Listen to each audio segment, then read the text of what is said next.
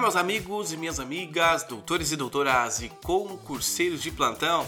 Sejam todos muito bem-vindos a mais um episódio deste maravilhoso podcast, que é o podcast do Direito Processual Penal do Zero. É isso mesmo, o podcast mais ouvido de processo penal. Queridos, Antes de mais nada, quero convidar você para participar do meu canal do Telegram. Vou deixar o link na descrição. E também, se você quiser vir fazer parte do meu curso de Direito Penal, vou deixar o link na descrição. Tô sendo muito breve, porque o pessoal tá reclamando que eu tô demorando demais. Mas vou falar para você o seguinte, ó. Eu tô aqui de forma gratuita, fazendo o meu melhor, dando o meu máximo. E se eu não puder trazer aquilo que eu tô vendendo, não, não puder trazer algo que vai de fato trazer uma renda para minha família, que vai pagar a faculdade da minha esposa, que vai pagar uh, o plano de saúde do meu filho, que vai pagar minhas contas, vai pagar meu carro. Então é como diz aquele áudio do TikTok, não é? Claro, isso é meu marketing. É meu marketing, é isso que eu faço. Alguns não entendem, mas eu vivo disso. E a plataforma não paga absolutamente nada. Então eu tenho que criar mecanismos, eu tenho que criar algo que possa de fato transformar em produto para venda. Diferentemente do YouTube, a plataforma de podcast não paga nada para criadores de conteúdo. Então eu me esforço o máximo e eu peço desculpa para você que infelizmente não gosta da demora, mas eu vou falar para você que eu vou continuar fazendo minhas introduções porque é isso, é disso do que eu vivo, tá bom? Queridos, mais uma vez eu peço para você Siga o nosso podcast se você não clicou no botão seguir, compartilhe com seus amigos e mais uma vez muito obrigado por estar aqui acompanhando nosso podcast. Hoje você já deve ter visto né, que nós vamos falar a respeito da capacidade para testemunhar. Peraí, no direito processual penal, você já parou para prestar atenção sobre quem tem a capacidade para testemunhar? A resposta, se você for procurar no processo civil, você vai falar: olha, peraí, quem não tem capacidade civil, ele não pode, de certa forma, testemunhar. Mas acontece que no processo penal as coisas são diferentes. Aqui o negócio é um pouco diferenciado, porque nós estamos falando de direito penal. É isso mesmo. Então o que, que acontece? Do contrário do que acontece lá no processo civil, todas as pessoas no processo penal elas podem depor. Por quê? Porque isso é uma oportunidade que é dada de, de esclarecimento dos fatos. Então, os menores, as crianças ou até mesmo aqueles que são considerados incapazes, tá? Ah, magia, mas como assim até os que são incapazes? Imagina uma criança menor depondo.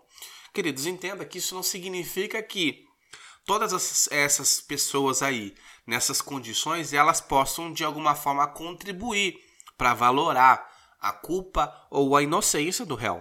Mas isso ajuda de uma certa forma com que o juiz possa valorar, buscar a verdade numa num processo judicial. E só que acontece que a gente vai ter que analisar todo o calabouço dado no artigo 202 do Código de Processo Penal, que vai falar das testemunhas, como que é realizado ali essa oitiva, né? Como que é realizada a oitiva dessa testemunha? Que tipo de pergunta é feita? Qual é o processo? O que deve ser realizado por primeiro, por último? Então, acontece que a, a maioria das aberturas para a produção de prova testemunhal no processo penal, ela deve ter um grau de certeza, tá?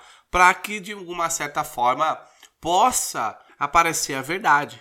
Só que o que acontece de fato é que quando nós vamos analisar ali, como eu disse para vocês, diferentemente do artigo 341 do Código de Processo Civil.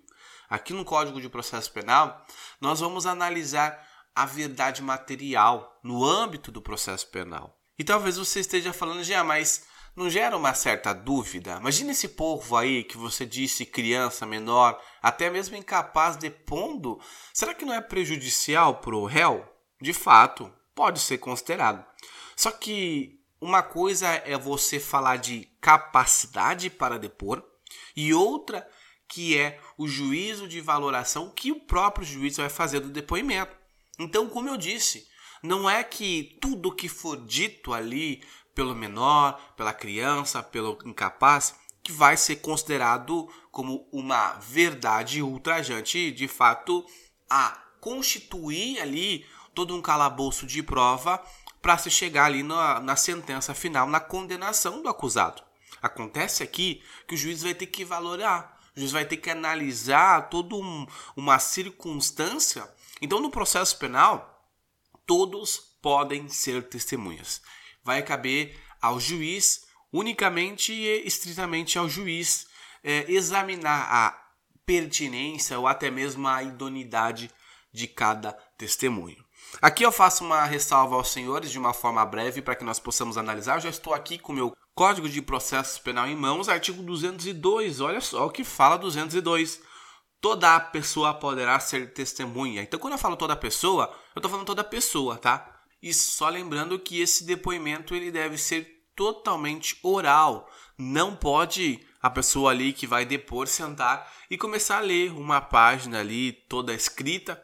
Ela pode se valer sim de uma consulta, de um papel, apenas para título de consulta, não para leitura a fim de validar o seu testemunho, tá bom? Queridos, essa foi a nossa aula de hoje sobre a capacidade para testemunhar. Se você gostou, deixa aqui o seu comentário se você estiver ouvindo pelo iTunes. Se você também deseja falar comigo, mandar uma mensagem de apoio, uma mensagem dizendo o quão é importante esse podcast, o quanto esse podcast está te ajudando, então mande a sua mensagem no arroba e eu vou estar te esperando por lá. E ainda, se você quiser vir fazer parte do meu canal do Telegram, está convidado. Vou deixar o link na descrição e também o link do meu curso Direito Penal do Zero. Queridos, espero que você tenha gostado desse episódio. Deixe seu curtir aqui, compartilha com seus colegas e espero te ver nos próximos episódios. Um forte abraço e até mais!